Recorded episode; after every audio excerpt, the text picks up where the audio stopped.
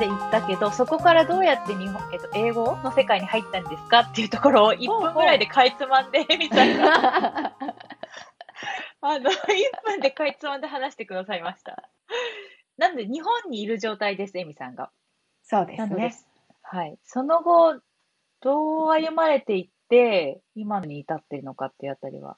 まあ、幸い、なんだかんだこう、お仕事がこう重なってきて、結局そこから英語を教えるっていうことになりました。その後、またアメリカに行くっていうことになっていく流れは、どんなところからだったんですか？始まりがその、あんまり本腰が入らない感じで入ってしまったので、やっぱり自分の中で本当は英語教育のことも何も知らない。このまま、もしかして私は英語を教える人になっていくんだろうかと思ったら、どこかのタイミングでちゃんと勉強した方がいいんだろうなっていうふうに、だんだん思うようになってきたですね。うん。まあ日本にいるとやっぱりアメリカ英語の勢力ってすごく強いので、どこかに行くんだったらアメリカかな、みたいなことを、ちょっとこう友達とか家族とかに言い出したら、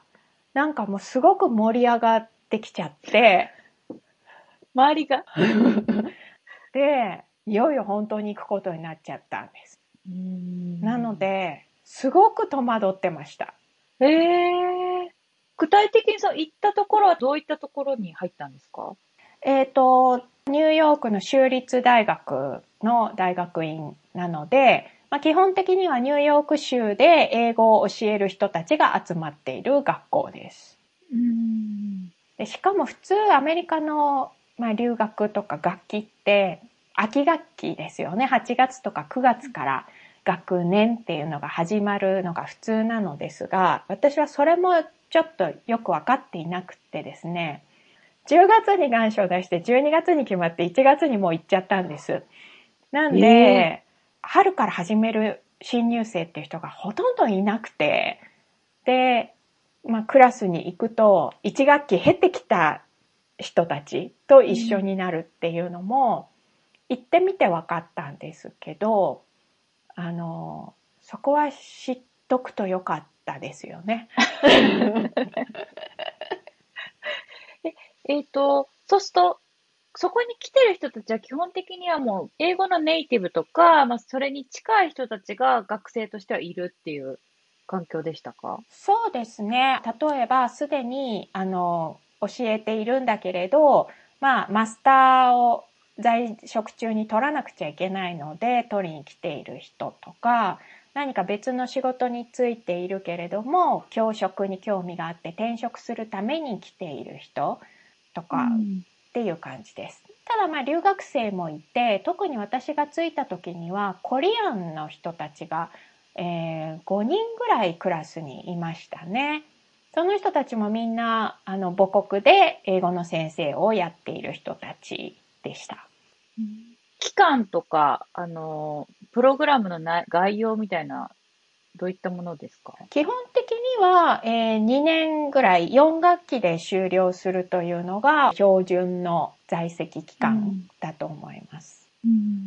その時にニューヨークにそんな感じで 急遽1月から行って、どういう体験とかがあったんですか？えっ、と最初の行きの飛行機で風邪を移されて初日からすごい風邪をひいてたんですね。で冬なので雪も積もっていてでホテルからこうスーツケースを引いてキャンパスに向かってアメリカの郊外のキャンパスなのでめちゃくちゃ広いんですけど一番近い入り口が目的地に近いとは限らないじゃないですか。でもそれもわからないので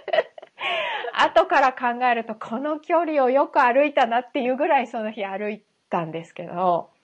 そういう失敗談みたいなそういう思い出はありますけど何かこう通じなくて困ったっていうのは覚えてないですね。えええ、じゃあその後、授業が始まりますよね。そこで、こう、言語的に、まあ、難しかったとか、そういうのはうん。あります？これはあります。あ、そこはやっと出てきた。やっとですね。これがですね、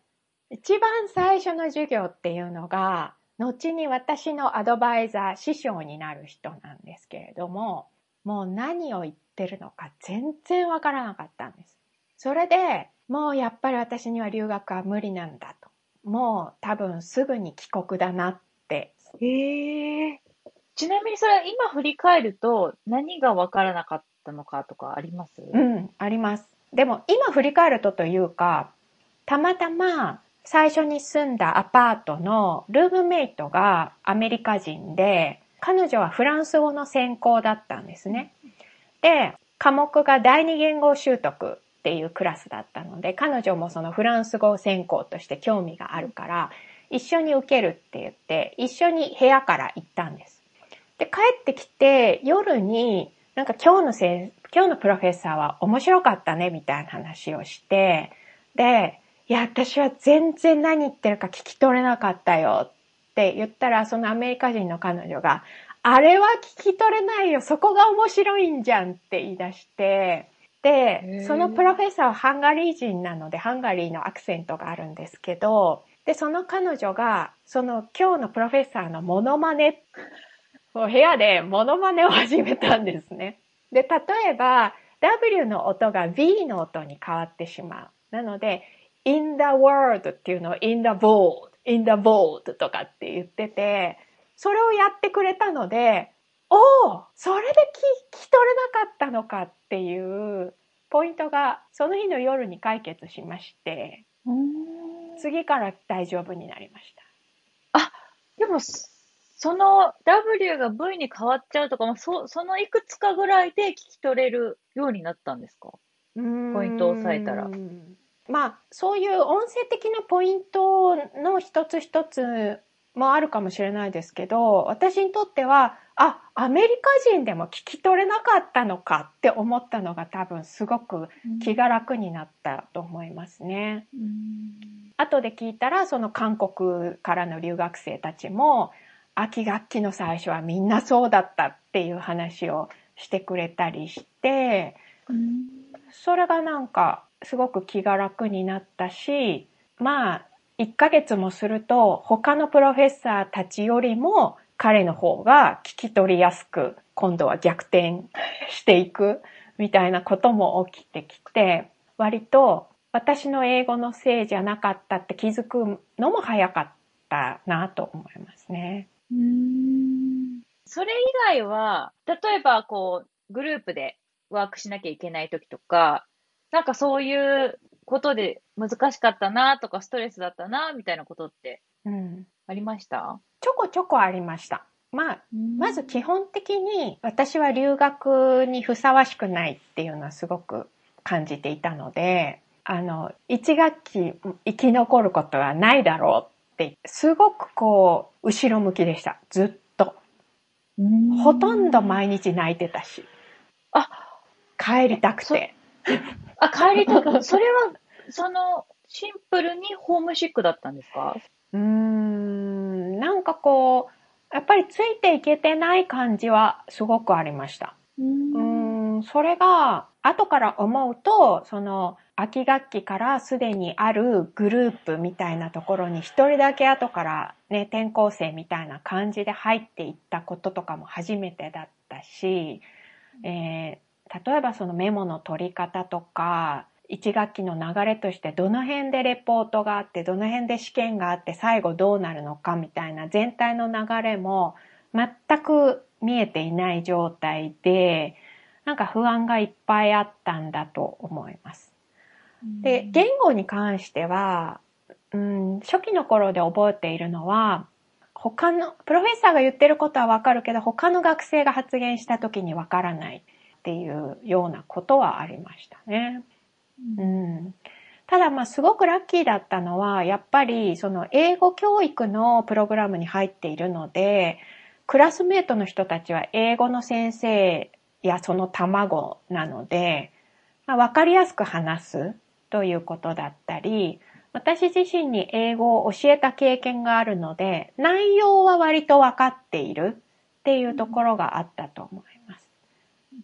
え、それまだ序盤ですよね。はい学校に入って序盤ですよね。1学期目、1、1ヶ月目ですね。1ヶ月目で、なんかついていけないなって思って毎日泣いてるところから、まあ、卒業するときはどうなってたんですか？あ、1個1学期目のところでちょっとポイントになること足してもいいですか？もちろんです、もちろんです。あの、すごくラッキーだったのは、たまたまなんですけど、英文法、 English Grammar っていうクラスを取っていて、 midterm のエッセイを書いた時に、ものすごくボロボロに直されたんですね。その、言語学者の文法の先生が教えるクラスなので、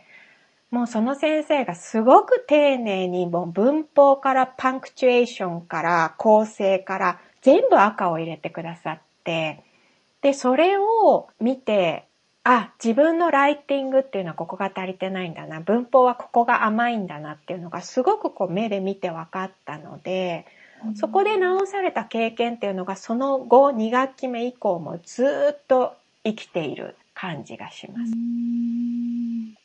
で、さっきのご質問ですよね。はい。えっ、と、卒、そのプログラムが終わる頃っていう意味では、うん、なんかすごく楽しくなって、ええものすごい勉強づけ、もうちょっと学習者ハイみたいになっていて、ものすごい吸収力でしたね。それは、まあ、その転機みたいのは、いつぐらいにどんなことがあったかっうて。ーんと、一学期やっぱり生き残れたっていうのが、なんかこうすごくほっとしたんだと思います。うんあとはそのルームメイトにアメリカ人がいたりとかっていうのもあって、本当にこう、英語だけを使ってる。しかも英語や英語教育のことだけを考えてるっていうような時間がこう濃密にあったので、あまりその自分の言語力とかを考えてる暇がなかったのかもしれないですね。ええとはいえ、ここが、それこそ話すのが苦手だったから、こういう風にしたら、まあ、うまくいくようになったとか、なんかそういうの、ありそうですけどね。いや、でもね、わからないんですけど、私が思うに、うん一つには、やっぱり英語とか外国への憧れが全然なくて、できなくて当たり前、できなくても平気っていうのはあったと思います。うまくなろうという気が初めからなくてですね。なんで期待値がすごく低かったんじゃないですかね。さっき言ってた、そのなんかついていけないなーで、ちょっと嫌な気持ちだったっていうのは、そこはやっぱり分かるようになりたいなっていう気持ちにはつながってたんですか？いや、もう帰ろうと思ってました。あ、もう帰ろうだったんだ。へえ。全然もう無理無理無理って感じ。な、なんで楽しくなったんですか？うーん。なんかもう本当にね、学ぶことが楽しすぎて、ああ、学ぶこ、英語にじゃなくて学ぶことに目覚めたんですか？うーん。多分そうだと思います。人生で初めて学んだ時期なので、それが。。なんかね、前回も言いましたけど、ずっと学校も嫌いで、習い事も長続きしないし、まあ、唯一その一時期算数とかにハマってましたけど、うんうん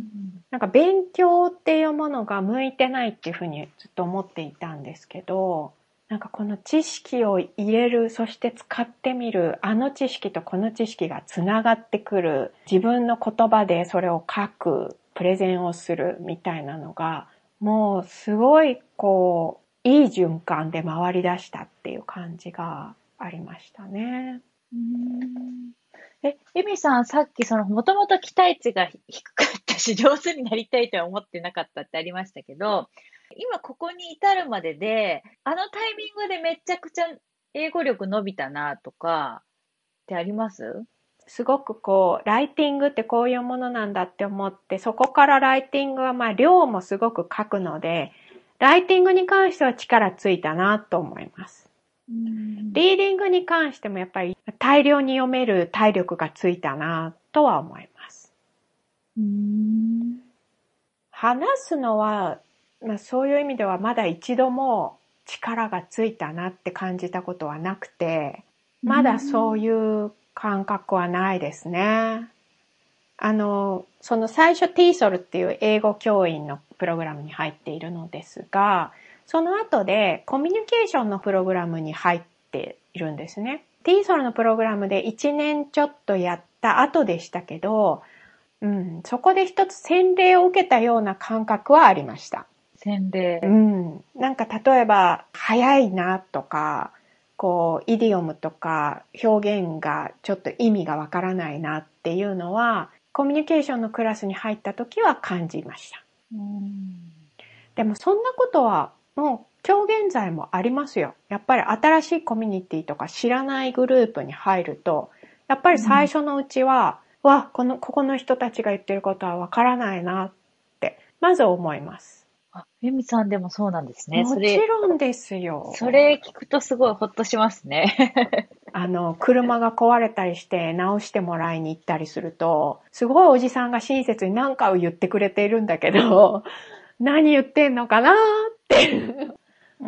そんなこともあります。なんかそういう、あの、新しいコミュニティとかプログラムに入った時って、ある程度の期間その人たちと一緒にまあ過ごさなきゃいけないじゃないですか。そういう時になんか意識してることとかってありますか？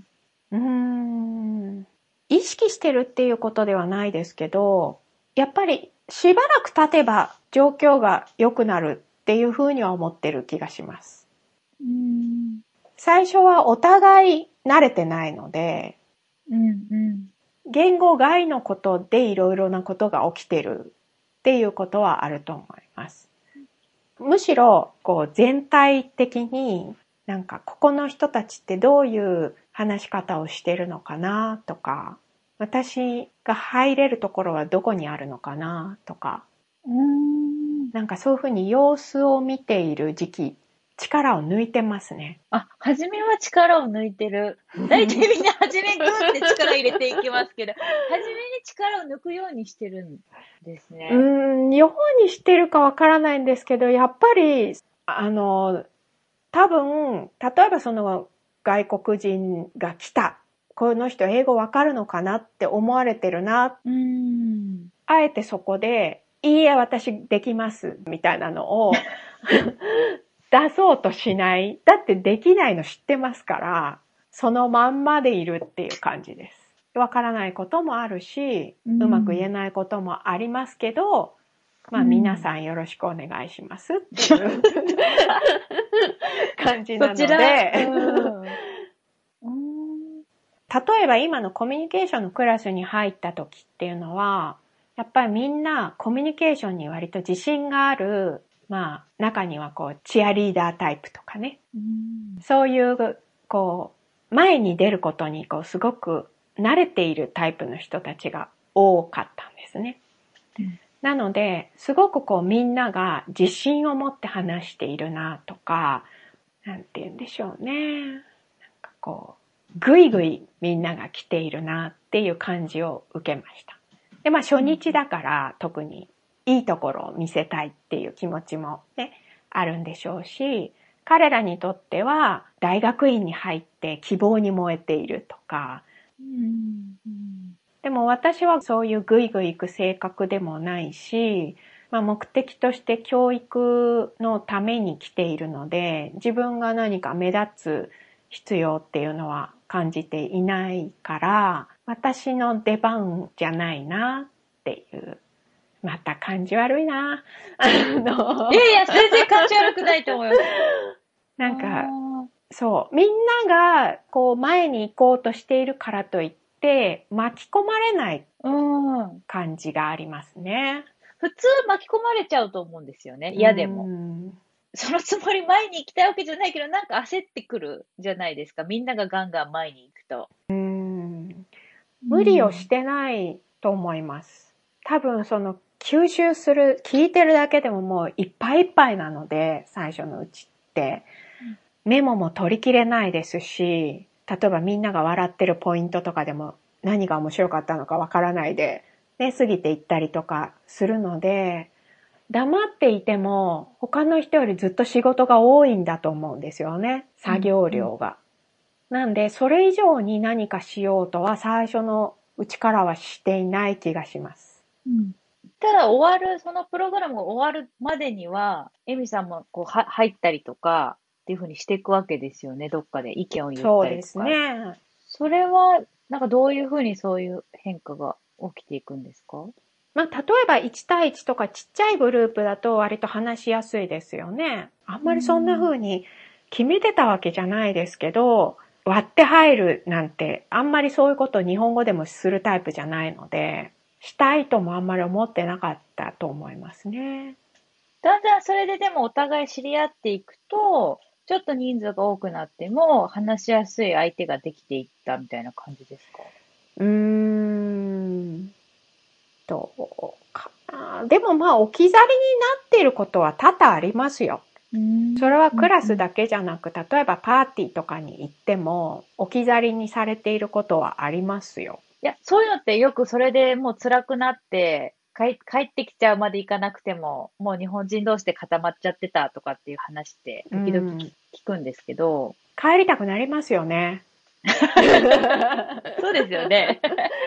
それは帰りたくなりますよ。うんでもね、私やっぱり日本語でもそういうことあるんですよ。まあ、帰りたくなったら帰りますし、あ、の、まあ一人でなんか飲んでる、食べてるとか。うんで、そうすると、そう同じような人が なるほど。